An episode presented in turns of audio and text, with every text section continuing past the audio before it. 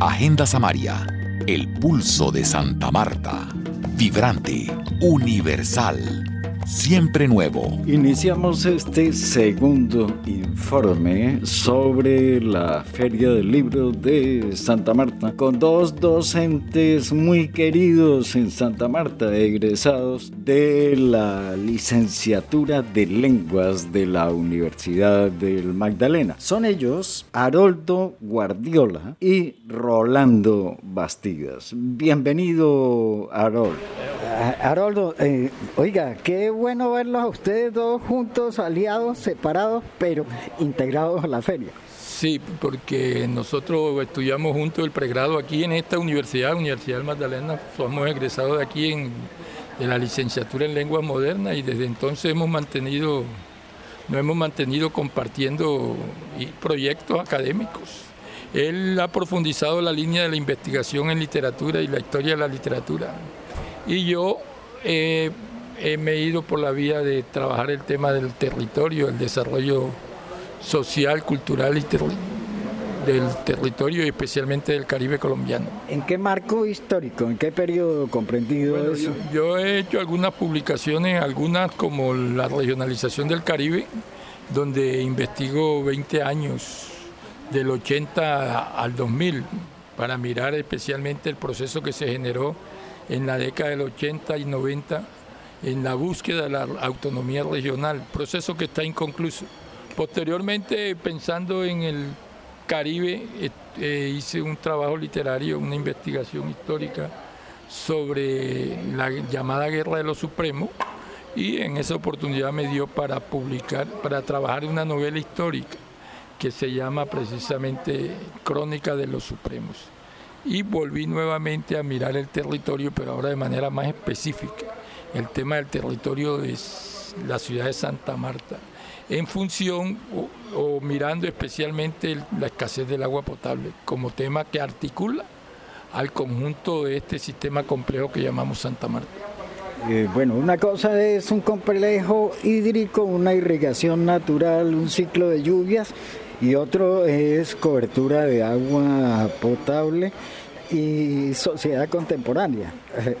No, yo no veo el, tema de la complejidad, no lo reduzco al problema de las, de las cuencas hídricas, sino que miro el tema del agua, la escasez del agua potable asociada al tema del territorio samario, que está relacionada con dos grandes ecosistemas como son la Sierra Nevada y el Mar Caribe, que se relaciona también con una población que hemos alcanzado creo que un número de 700 mil habitantes, una población que es diversa en, en las visiones, en las miradas, en las cosmovisiones, en los intereses políticos y económicos, pero es la población que está sentada en el territorio. Y de igual manera este sistema complejo se nutre con el papel que juega la administración distrital, el Estado distrital, y que juega el Estado central con sus organismos descentralizados del orden nacional. Todo eso es un sistema complejo que yo analice en mi trabajo. Y se llama la política pública del agua 2021, eh, ¿no? La política pública del agua, análisis desde el pensamiento complejo. ¿Y Funda Territorial qué es? Funda Territorial es una fundación integrada por un conjunto de profesionales estudiosos de la problemática del Caribe. Inicialmente publicó el libro de la autonomía regional del Caribe como Funda Región, Fundación para la Autonomía Regional. Pero en esta oportunidad nos dimos a la tarea de hacerle algunos ajustes y cambiamos la palabra regional por la palabra territorio porque es más, más contundente desde el punto de vista de lo que se trabaja hoy en la coyuntura a nivel latinoamericano y colombiano. Sí, pero además ahora tiene actividades de publicación, editoriales también. Es que generalmente hemos tomado la fundación como un, la hemos puesto al servicio de la publicación de nuestros trabajos de investigación. Rolando Bastidas, autor eh, docente en la Feria del Libro, tercera versión de la Feria del Libro en la Universidad del Magdalena. Origen de la literatura caribe del, ¿del qué? Del areito al barroco. ¿Qué es el areito? ¿Es como del alfa al omega? El areito es la primera manifestación literaria que era tradicional en las culturas aborígenes.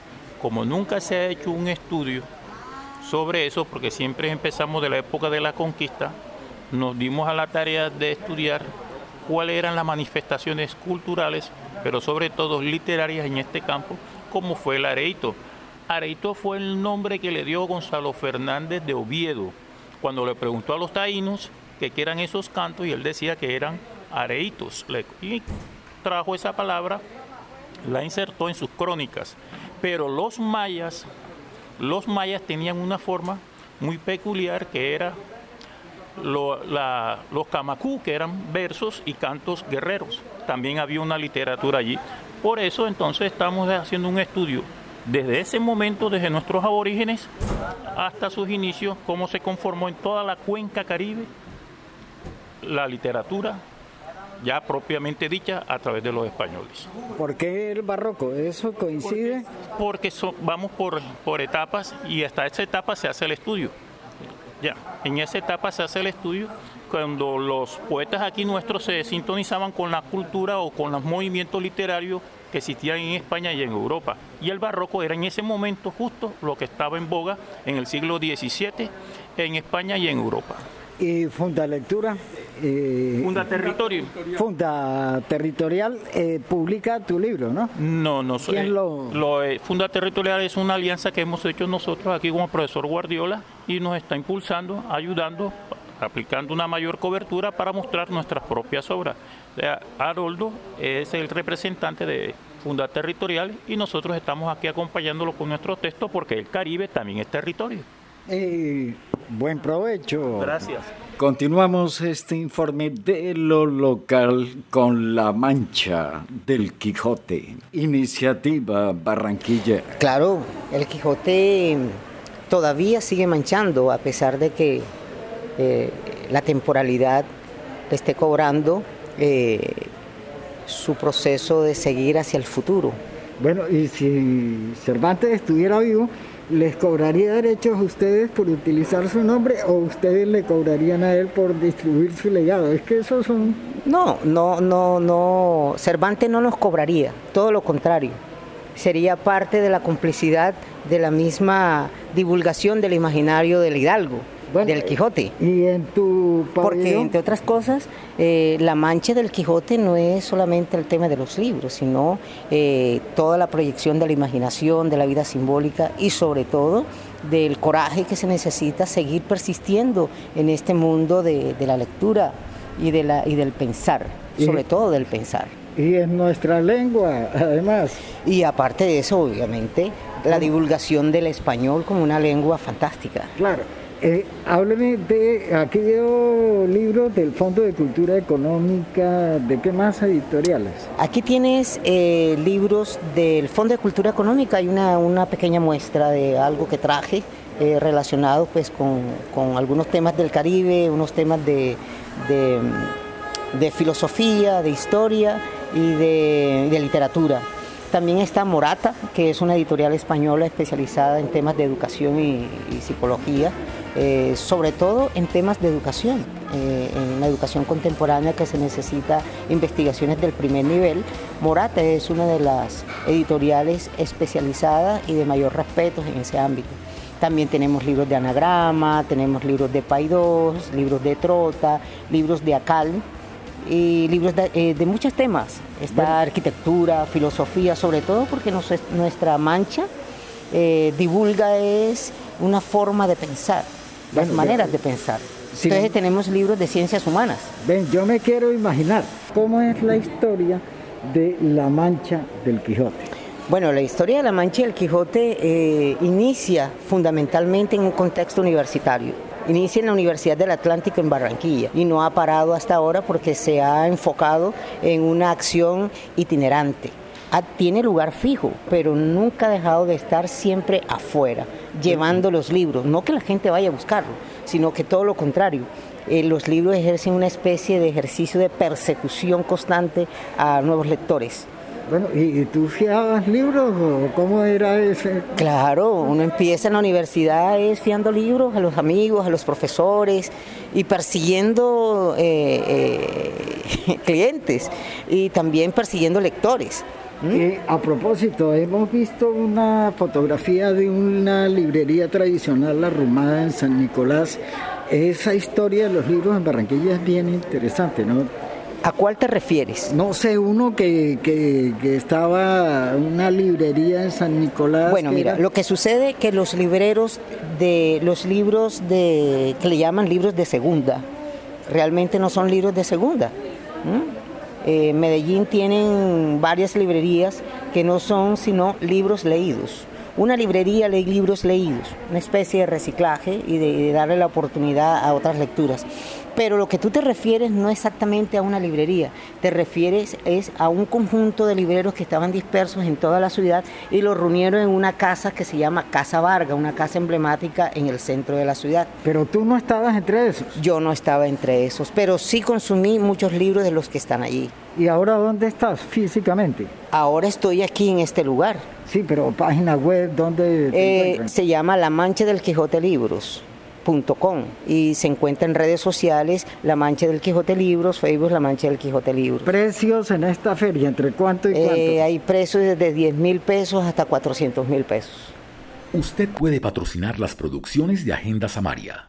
En el botón rojo de Patreon hay varias opciones de auspicio y una categoría especial para imprimir un póster con imágenes exclusivas de Agenda Samaria, entre otras opciones haga clic en el botón rojo de Patreon que encuentra en nuestra web agendasamaria.org. Vamos ahora a Ediciones desde abajo.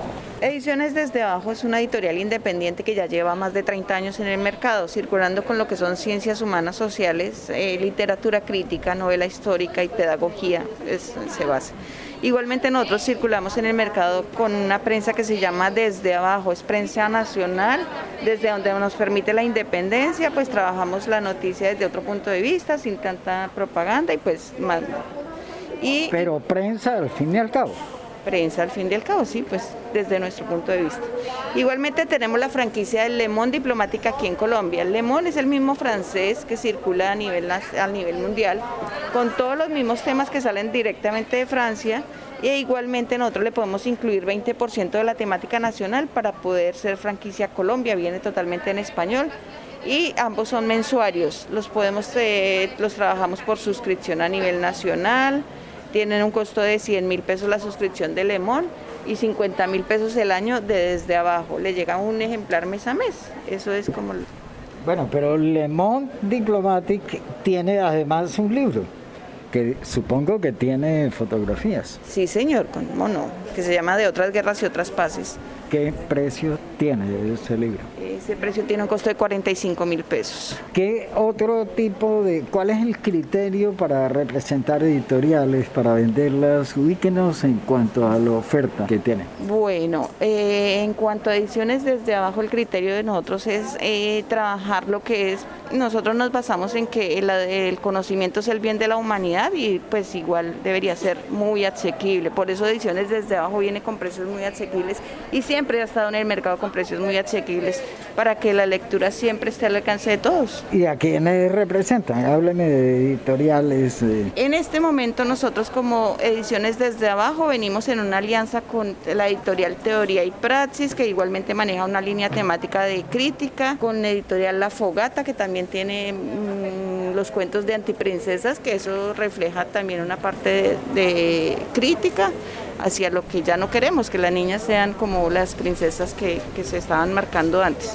Y bueno, desde abajo, pensamiento crítico. Ediciones Continente, ¿quiénes son? Que veo que tienen a Cortázar y a Borges. Eso es eh, un material de otro compañero que está importando estos libros, vienen directamente importados y bueno, como alianza que estamos y como una reactivación del mercado literario, estamos todos aquí unidos apoyándonos para una mejor distribución del arte y la cultura. Para el cierre de esta segunda versión del podcast de Agenda Samaria dedicado específicamente a la Feria del Libro de Santa Marta 2021, tercera edición. Jorge Enrique Elías Caro nos cuenta el producto estrella en esta versión. Bueno, nada menos y nada más, tenemos el, creo que la colección de Gabriel García Márquez en estos momentos que está jalonando pues la industria editorial. Nuevas lecturas. Nuevas lecturas, pero adicionalmente a eso tenemos uno que ya vamos a presentar el día viernes, está inédito, que es literatura y cultura en los cuentos de Gabo. Ese pues ya lo tenemos y se presenta, que tiene fotografías, incluso vamos a hacer ahí una exposición fotográfica en Aracataca de ese libro, en que es convenio con la Fundación Colombo Alemán, o sea, con la Embajada Alemana y bueno, creo que es un libro que definitivamente va a dar mucho de qué hablar por todo lo que se ha venido hablando. Pero no solamente tenemos de García Márquez, también tenemos libros de otros tipos, por lo menos siempre tenemos un sello que son los estudios al Gran Caribe. Y hemos este año presentado, publicado eh, ocho libros dedicados a esa cuenca caribeña de Cuba, Puerto Rico, República Dominicana, la gran cuenca mexicana, centroamericana, en distintos tópicos. ahí vimos el del Conde, ¿no? El del Conde es uno, sí, por el tema sueco, eh, pero bueno, adicionalmente a eso, el Conde fue del año pasado, pero este que estamos, lo que te estoy hablando son 2021. El Conde 2020, eh, si sumamos eso, pues tenemos muchos, muchos libros de la Gran Cuenca del Caribe. Yo creo que tengo que decirlo con honor, con orgullo, sin ningún pelo en la lengua. Este es el fondo editorial que más está construyendo a los estudios del Caribe. Agenda Samaria Realiza Juan José Martínez.